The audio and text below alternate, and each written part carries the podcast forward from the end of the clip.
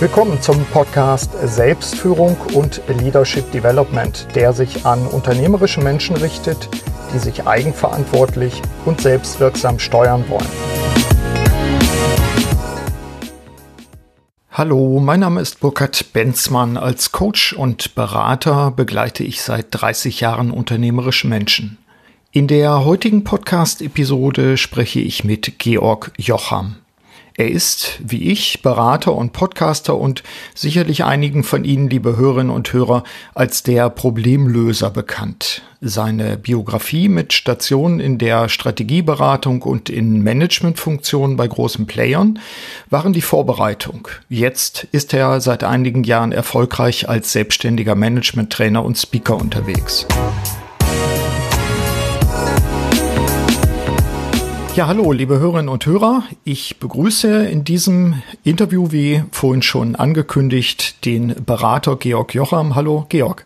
Hallo, Burkhard. Vielen Dank für die Einladung in deinen Podcast. Sehr gerne. Georg, über dich heißt es auf deiner Webseite, ich beschäftige mich seit mehr als einem Jahrzehnt mit der Frage, wie man Probleme in Unternehmen lösen kann und wie man zum besseren Problemlöser wird. Äh, so haben wir beide uns auch ursprünglich kennengelernt, als ich zu Gast in deinem Podcast sein durfte. Das ist jetzt gut zwei Jahre her, stimmt das? Ja, genau. Ich glaube, es war Mai 2016. Ja, das war dann die 18. Episode, habe ich mir notiert. Ja. Auch da, den Link packen wir mal in die Show Notes, dass man das auch wiederfindet. Du hast dich jetzt allerdings seit einiger Zeit auf das Thema, äh, englischsprachig heißt das Managing Up fokussiert. Also jetzt mal so un unsauber formuliert, Führung von unten. Was hat es damit auf sich? Bring doch mal unsere Hörerinnen und Hörer in den Film. Das war eine ganz, ganz eigenartige Entwicklung, die mich auch selber überrascht hat. Ähm, ich beschäftige mich schon länger mit dem Thema, wie man komplexe Probleme löst, Probleme allgemein, aber spannend wird es natürlich besonders, wenn es komplex wird. Und dann ist ein äh, potenzieller Kunde auf mich zugekommen und hat gemeint, ach, Sie können das doch komplexe Probleme lösen. Unsere äh, Führungskräfte, unsere Projektmanager tun sich so schwer, wenn die zum Vorstand gehen. Ähm, die müssen die, die Komplexität reduzieren, weil das ist alles viel zu umfangreich und zu komplex für den Vorstand. Der kann das gar nicht verstehen. Da brauchen wir Sie, schicken Sie uns doch ein Angebot. Und ich habe mir gedacht, das ist interessant. Äh, es trifft aber das Problem nicht genau. Das heißt, sie haben ihren Schmerz erkannt, aber das mhm. Problem ist, hat nichts mit Komplexität zu tun, sondern das Problem ist ein anderes. Nämlich, dass die Menschen, Projektmanager machen das gern, äh, zwei, drei Ebenen höher gehen und dabei nicht die Bedürfnisse ihres Gegenübers achten, sondern ihre eigenen Bedürfnisse achten. Das heißt, die kommen nicht zum Punkt, die äh, glauben, sie müssen dort Arbeitsnachweise abliefern, äh, erklären, äh, wie die Dinge gemacht werden und äh, nicht wo, äh, mit welchem Ziel. Mhm. Ähm, und dann geht's komplett am Bedarf des Entscheiders, des Vorstands vorbei und die wollen dann auch nicht entscheiden, weil sie sich natürlich damit nicht wohlfühlen. Ich denke auch, die müssen ja fast schon ärgerlich sein. Also wenn ich mir jetzt vorstelle, ich krieg, krieg eine, eine Vorlage beispielsweise und diese Vorlage ist jetzt nicht entscheidergerecht oder, oder in dem Sinne kommuniziert, äh, dann, dann sehe ich das als zusätzliche Belastung an, aber nicht jetzt irgendwie als, als Entscheidungsunterstützung. Das ist auch genauso. Gleichzeitig, ähm, ja, wie soll ich sagen, werden die Menschen in Unternehmen relativ schlecht darauf vorbereitet, Unterlagen auch so zu machen, damit, damit man damit entscheiden kann. Und ich habe dann reflektiert, das war ganz lustig, habe damals gesagt, das ist interessant, was ihr, was ihr da an Problemen habt. Genau das mache ich seit 15 Jahren. Ich habe in der Strategieberatung begonnen, war dann immer im Konzernumfeld, äh, in Vorstandsnähe, in mhm. unterschiedlichen Positionen bis auch zum Bereichsleiter und habe genau das immer gemacht. Das heißt, meine Aufgabe war es immer, Entscheidungen so aufzubereiten, dass der Vorstand sie erstens entscheiden kann, zweitens will und dass sie drittens dann auch halten. Mhm. Und dann habe ich ein bisschen bei potenziellen Kunden hingehört und die Wahrnehmung, die ich habe, in jedem etwas größeren Unternehmen, größer 1000 Mitarbeitern, gibt es genau diesen Schmerz. Mhm. Das heißt, die Führungskräfte, speziell Top-Führungskräfte, sagen, ich kriege Dinge auf den Tisch, die kann ich nicht entscheiden. Die Menschen stehlen mir Zeit in den Meetings. Jeder glaubt, äh, äh, sein Thema ist das Wichtigste. Dabei habe ich gefühlt 100 Themen am Tag, die mhm. wichtig sind. Mhm. Äh, das heißt, die fühlen sich nicht verstanden und nicht vernünftig adressiert. Und auf der anderen Seite, nämlich zwei oder drei Ebenen tiefer, ist es genau das Gleiche. Das sind die Leute, ich habe da ein Projekt, da habe ich jetzt ein, eine Million Mann Jahre investiert. Das ist doch wichtig für die Firma, das hat Millionen gekostet und ja, der will sich nicht mal zwei Stunden Zeit nehmen. Mhm. Und äh, der wertschätzt meine Arbeit nicht. Und da ist ein grundlegendes Missverständnis, das es aufzulösen gilt. Und äh, ich versuche jetzt nicht dem Vorstand zu erklären, wie es anders machen soll. Ich habe nämlich gelernt, Vorstände machen es nicht anders, wenn man es ihnen sagt, sondern ich komme von der anderen Seite, ich sage, ich gehe zu den Mitarbeitern, zu den Projektmanagern und ich sage, ich helfe euch, eure Entscheider so anzusprechen, dass ihr rechtzeitig Entscheidungen bekommt, die dann auch halten. Mhm. Und das Thema, auch zu meiner eigenen Überraschung, ist richtig abgegangen. Mhm. Und ähm, in Österreich äh, muss ich langsam drüber nachdenken, wer das noch nicht gebucht hat. Und in Deutschland, ja, äh, werden es auch immer mehr. Und das Thema, ja, der Schmerz ist da und äh, ich habe es jahrelang gemacht und habe damit das Thema eigentlich zufällig aufgrund einer Kundenanfrage äh, gefunden. Das mhm. ist die Geschichte dahinter. Mhm. Es ist bei mir, mir ist es aufgefallen vor kurzem äh, in, in drastischer Form, als ich mit einem Geschäftsführer sprach, eines Energieversorgers, mit denen ich arbeite, wo auch der sagte, Mensch, äh, die, die Qualität äh, im Sinne von richtige Konzepte schreiben, lesbar schreiben, gut strukturiert und so weiter, ist nach seiner Wahrnehmung die letzten Jahre immer schlechter geworden. Ob das wirklich so der Fall ist, kann ich nicht beurteilen, aber dass er es als Problem erkannt hat und vor allen Dingen auch den Schmerz damit hatte, zumindest jetzt erstmal von seiner Seite, ist mir da sehr deutlich geworden und da dachte ich mir, das passt jetzt auch ganz gut, wenn wir darüber einen Podcast machen. Äh, denn, denn offensichtlich ist das weiter verbreitet. Was sind die Ursachen dafür aus deiner Sicht? Ist das etwas, dass wir, ähm, ich lehre ja auch an der Hochschule, dass wir das unseren Studis nicht beibringen, wie man sowas macht? Oder sind jetzt die Vorstände nicht klar genug in dem, äh, ich sag mal, in der Ansage dessen, äh, ich brauche, ich brauche eine Information, ich brauche eine Entscheidungsvorlage und die Kriterien für eine gute Entscheidungsvorlage sind die, die, die oder die. Also wie, wie entsteht das Problem? Hm, ich glaube, es gibt mehrere Gründe, warum es das Problem gibt. Das eine ist, wenn wir über Führung sprechen, dann ist der klassische Zugang von oben nach unten zu führen. Also mhm oben denken, unten handeln, oben anweisen, unten ausführen, klassisch tayloristisch. Das haben wir alle gelernt, das findet sich auch auf den Hochschulen.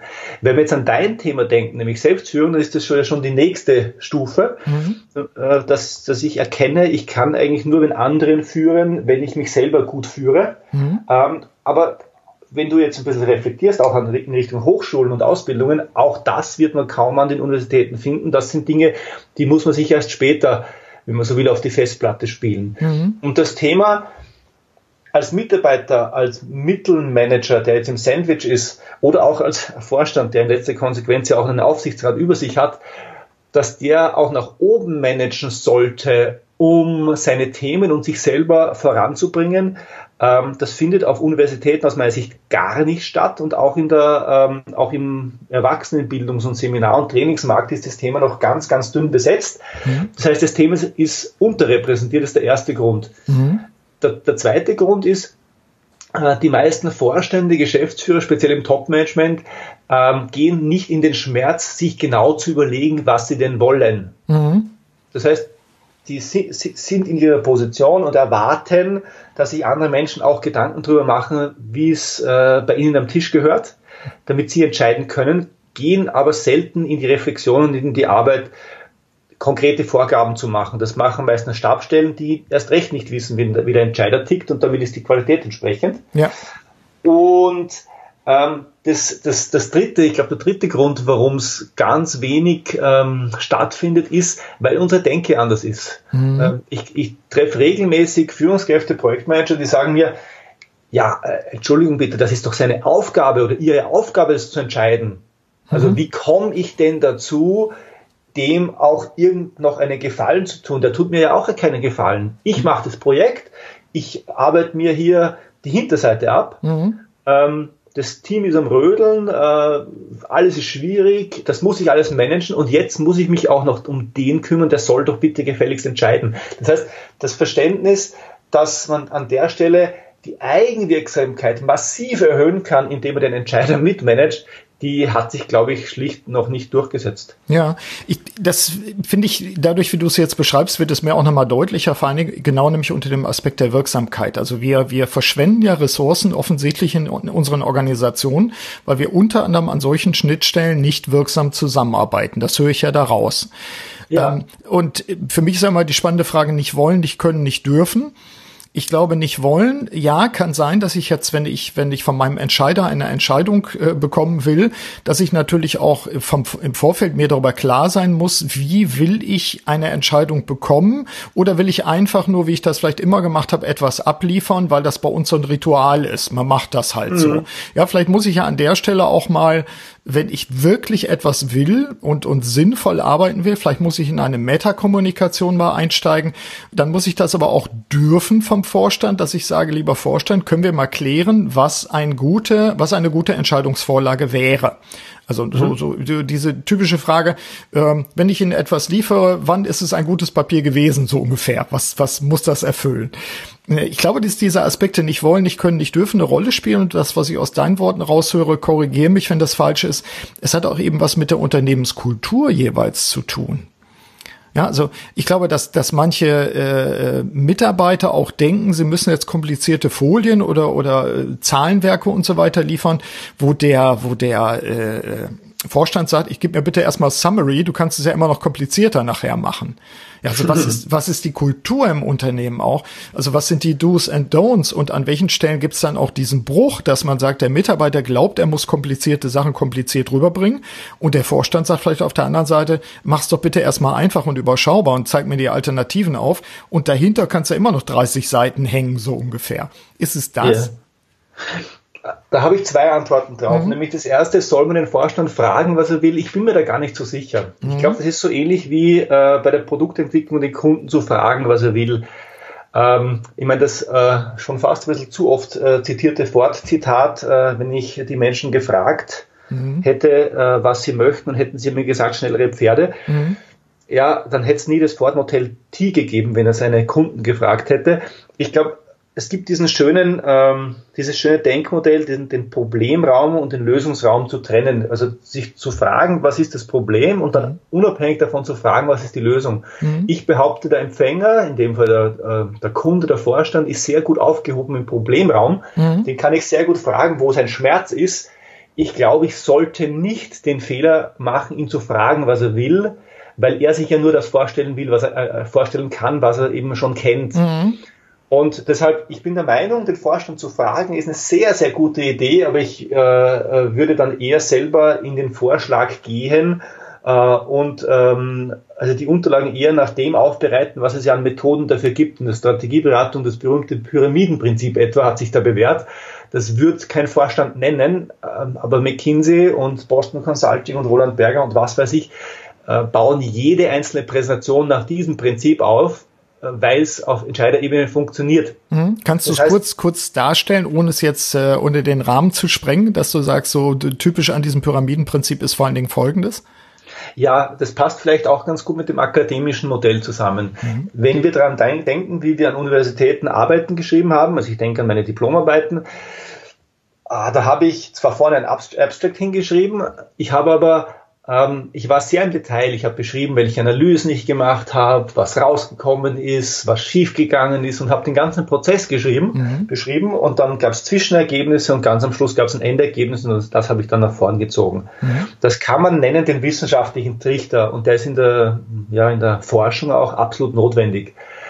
Ähm, wenn wir darüber nachdenken, was der Entscheider will, dann sind all diese Informationen, die in einem wissenschaftlichen Paper zu Beginn oder in einer Diplomarbeit zu Beginn kommen, für den Entscheider vollkommen irrelevant und sogar langweilig. Mhm.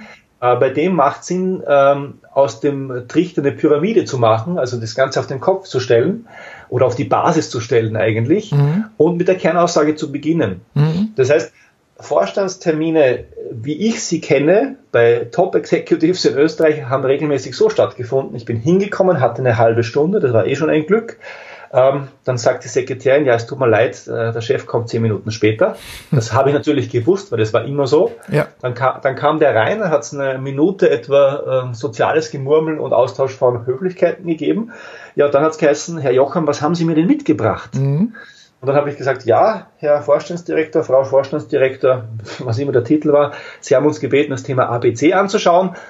Unser Vorschlag, wir haben uns das genau angesehen, unser Vorschlag lautet die Option XY. Mhm. Aha, warum? Ja, weil ABC. Und, und ähm, dann passiert Folgendes. Ähm, nämlich der Entscheider fragt genau dort nach, wo er es wissen will und wo er sich glaubt, eine Meinung gebildet zu haben, fragt er gar nicht mehr nach. Mhm. Das heißt, es werden nur die Informationen geliefert, die der Entscheider haben will.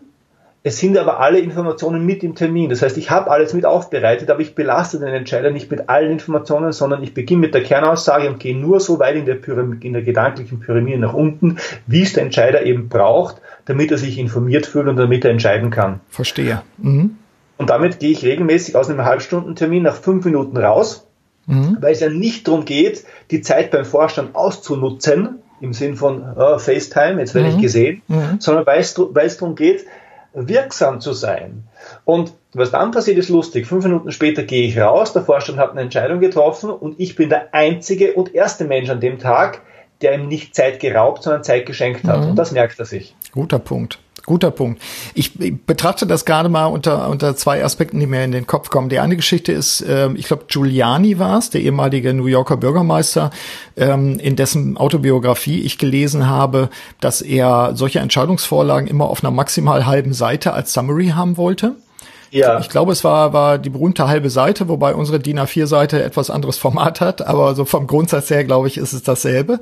Das war die eine Geschichte. Und die andere Geschichte ist, ähm, wo du sagtest, äh, nee, äh, wir kümmern uns lieber mal auf, auf, auf der Seite des Lieferanten darum, ähm, wie wir es am besten mundgerecht auch formulieren. Da war ich gerade so in einem äh, geistig dabei im Coaching mit, mit einer Führungskraft Vorstand, wo ich mir dachte, ich glaube, das wäre ein Thema im Coaching nochmal zu sensibilisieren und zu sagen, bevor du immer auf die Mitarbeiter schimpfst, äh, klär doch nochmal, ob du auch empfängergerecht sagst, was du von deinen Unterstützern wirklich haben willst. Und das betrifft mhm. eben auch solche Entscheidungsvorlagen. Also ähm, an der Stelle würde ich dann schon als, als Coach und Begleiter unternehmerischer Menschen sagen, wenn das ein Problem ist oder sich das als solches zeigt, äh, dann würde ich es auf der Ebene auch mal metamäßig betrachten und sagen, kommunizierst du, Vorstand, männlich oder weiblich, klar genug, äh, was die Kriterien für eine gute Vorlage sind. Also da würde ich mich dem schon zumuten, aber ich bin bei dir zu sagen, das ist dann nicht unbedingt die Aufgabe des nachgeordneten Mitarbeiters. Mhm. Du hast noch den Aspekt angesprochen, können, wollen, dürfen. Und ich mhm. glaube, an der Stelle sind häufig die Manager ähm, in der Mitte auch das äh, Problem äh, mhm. und die müssen Teil der Lösung werden. Mhm. Warum?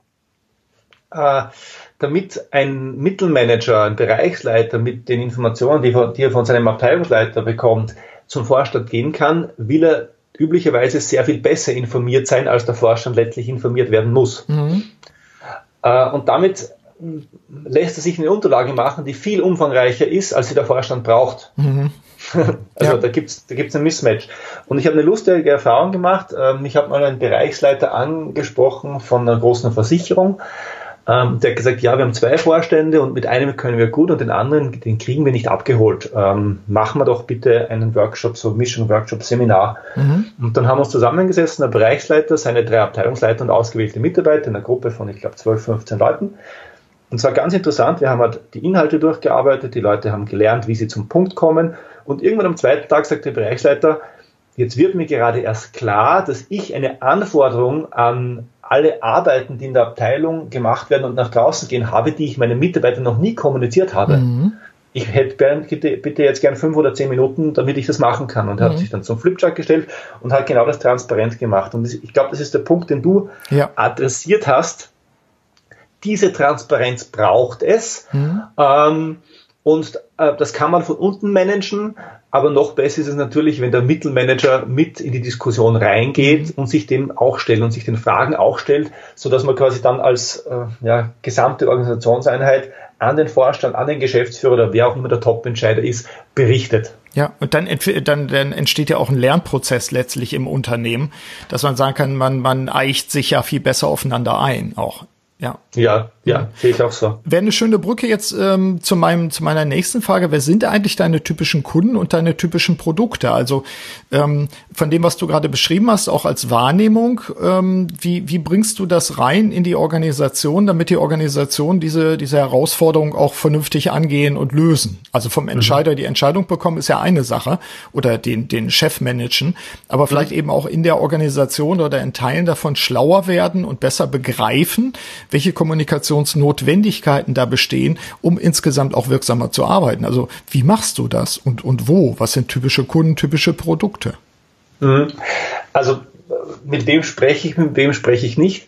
Ich ähm, spreche nicht besonders gerne und nicht besonders erfolgreich mit Personalern. Mhm weil die ähm, viele von denen in Silos denken, also meine ich jetzt gar nicht das vor, aber das ist meine Erfahrung, dann werde ich immer gefragt, was machen Sie jetzt? Machen Sie jetzt Vertrieb, machen Sie Psychologie, mhm. machen Sie, machen Sie Unterlagen, machen Sie Präsentationstraining? Und ich, ich sage, nein, nein, nein, ich, äh, ich mache nicht das eine und nicht das andere, ich löse ein Problem. Mhm. Das Problem hat Ihr Business auch, fragen Sie ruhig mal. Ähm, und dann, damit können viele Personaler gerade in großen Konzernen nicht umgehen, weil die halt gerne in ihren Schemen denken und das gerne ausgeschrieben haben. Womit ich, äh, mit wem ich arbeite, ist das Business. Das heißt, die Leute, die Projektmanager, ähm, mittlere Manager, die zum Vorstand äh, reporten, mhm. regelmäßig oder ab und zu, ähm, Abteilungsleiter, Bereichsleiter, die sich Unterlagen Richtung Top-Management von ihren Mitarbeitern aufbereiten lassen. Mit denen arbeite ich sehr, sehr gerne, weil mhm. die den Schmerz haben. Klar. Und wir wissen es alle, man kann nur ein Problem lösen, das auch jemand spürt. Mhm. Und damit gehe ich am liebsten zu denen, die das Problem spüren. Klar. Und was die organisationale äh, Veränderung betrifft oder den Change im Unternehmen, äh, ist mein Zugang Guerilla. Ich sage, äh, macht es einfach besser. Mhm.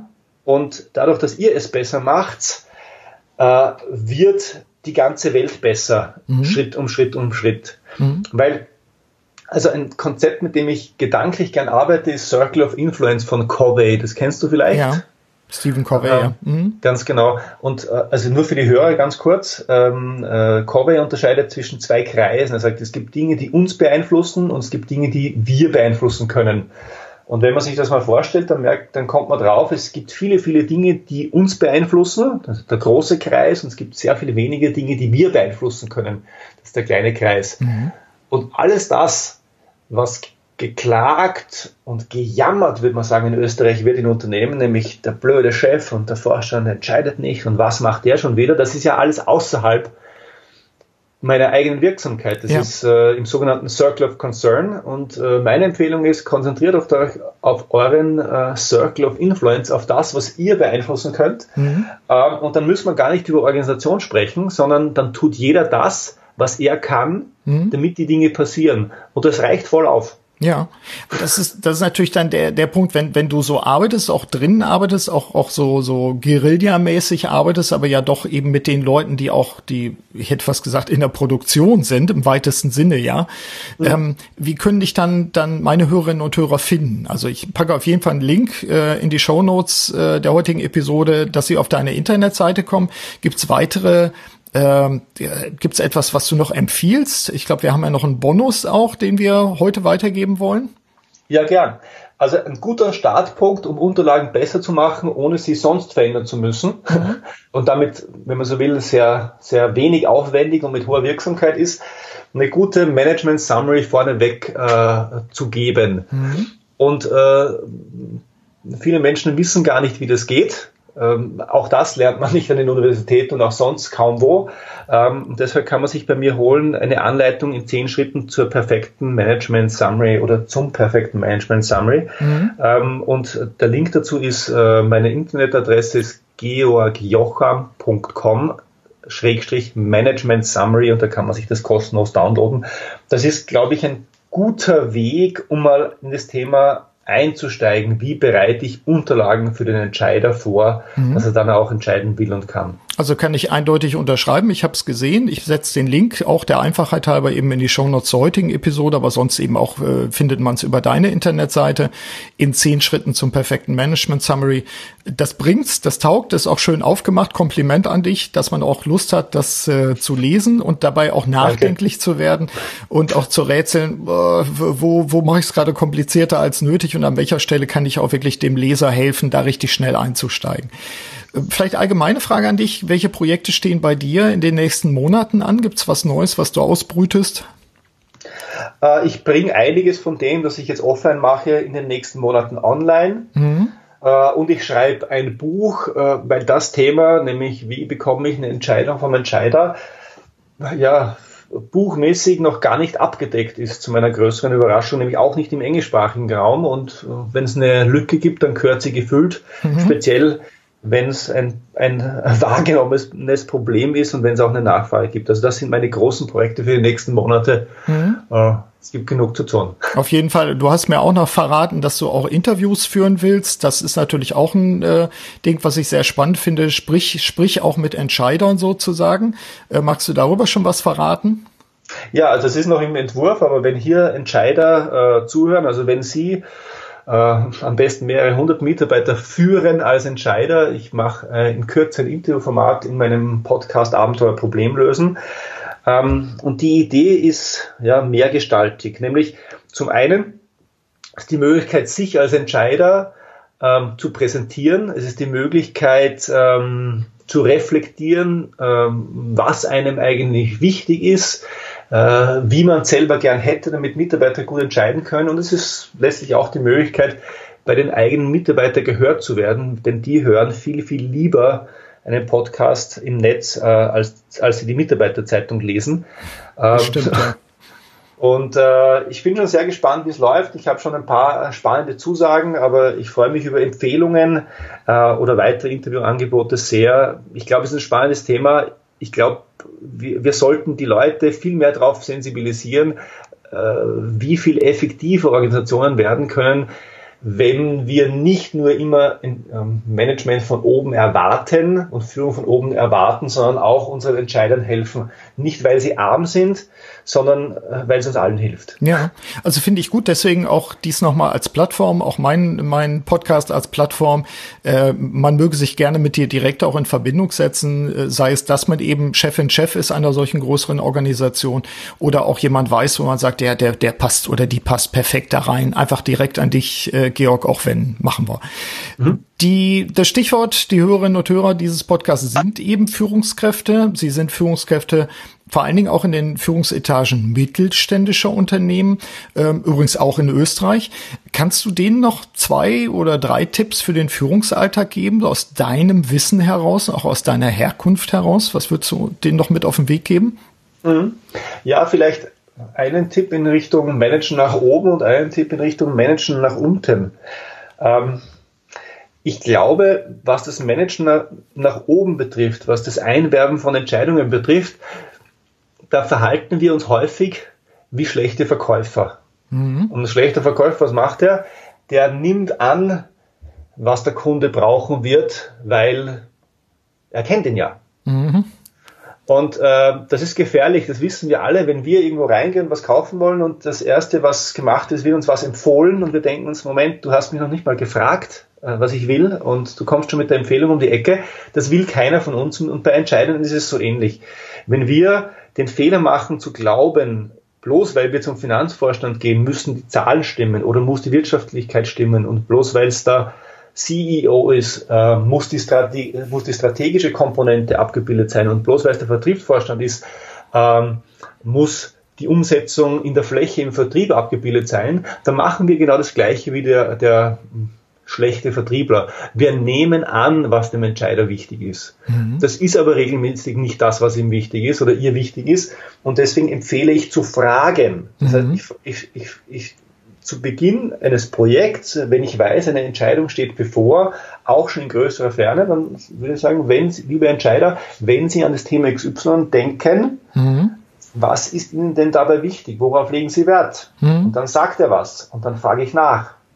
Und dann sagt er wieder was und dann kriege ich mehr und mehr Informationen und dann bitte ich um, um eine Priorisierung und sage, aha, und von den genannten Punkten, welche ist Ihnen denn am wichtigsten?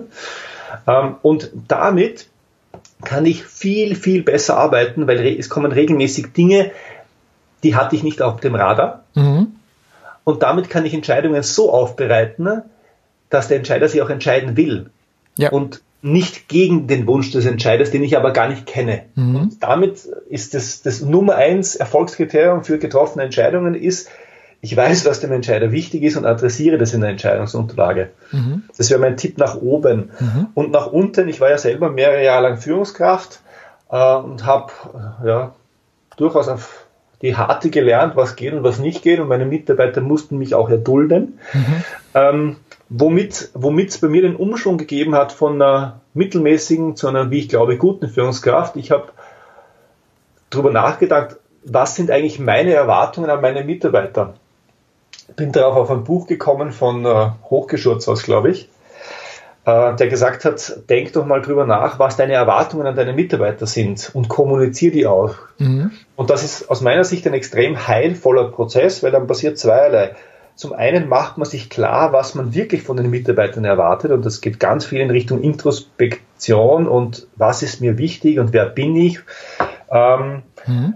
äh, Im nächsten Schritt erfahren die Mitarbeiter, was äh, dem Chef wichtig ist und sie lernen ihn nochmal anders kennen. Und, und das ist das Schöne, alles das, was in Wirklichkeit nur mein Ego befriedigt, was mir wichtig ist und was eigentlich keinen Mehrwert für die Firma bietet, das fällt in den Prozess raus. Mhm. Weil das kann ich meinen Mitarbeitern nicht als Erwartung verkaufen, sodass es die auch nehmen können. Und damit wird der Prozess viel, viel effizienter. Ja. Also, also in die eigenen Erwartungen gehen und das an die Mitarbeiter kommunizieren, ist kein einfacher Prozess, ist durchaus schmerzhaft. In der Qualität der Führung macht es aber unglaublich viel. Mhm. Bin ich, bin ich bei dir. Ähm, das gebe ich auch einfach mal, lasse ich stehen im Sinne von als Aufgaben oder als Angebote an die Hörerinnen und Hörer auch des Podcasts weiter im Sinne von, das sind Hebel, da könnten, könnte man, sollte man arbeiten auch. Ja.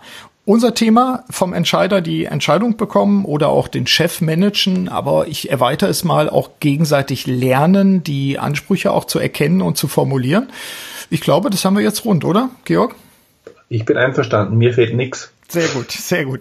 Dann ganz herzlichen Dank an dich, Georg, und äh, die Aufforderung an die Hörerinnen und Hörer, auch nachzugucken, nachzuforschen auf deiner Seite. Wir geben, wie gesagt, als Link auch nochmal den, den äh, Zugang zu, den, zu dem äh, Paper in zehn Schritten zum perfekten Management Summary, um auch da praktisch jetzt äh, an, an den Ergebnissen sozusagen zu arbeiten. Georg, ganz herzlichen Dank für das Gespräch.